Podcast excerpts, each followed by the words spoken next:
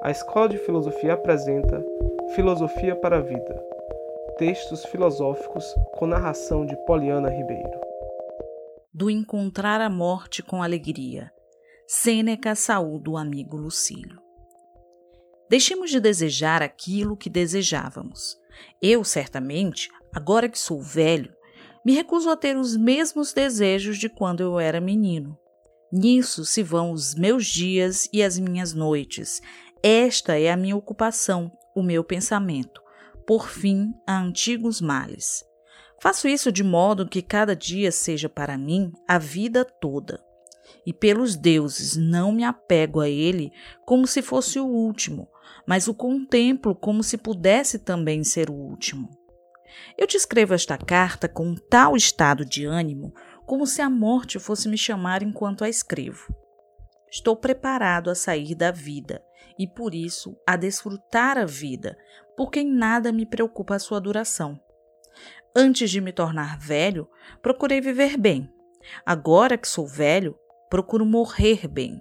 Contudo, morrer bem significa morrer livremente. Vê que não faças nada contra a tua vontade. Aquilo que é necessário para quem o rejeita não é para quem o aceita voluntariamente. Assim, quem obedece com boa vontade às ordens evita a parte mais amarga da servidão, ou seja, fazer aquilo que não quer.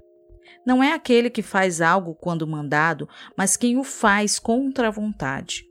Conformemos, pois, nosso espírito para que desejemos qualquer coisa que nos seja exigida e, antes de tudo, pensemos sem tristeza acerca do nosso fim.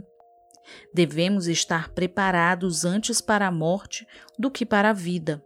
A vida é suficientemente fecunda, mas nós estamos sempre ávidos de meios para viver e nos parece que sempre nos falta alguma coisa não os anos nem os dias, mas o Espírito é que nos diz se vivemos o suficiente.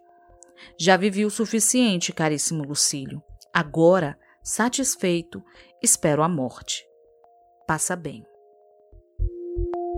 Você acaba de acompanhar o quadro Filosofia para a Vida, com narração de Poliana Ribeiro.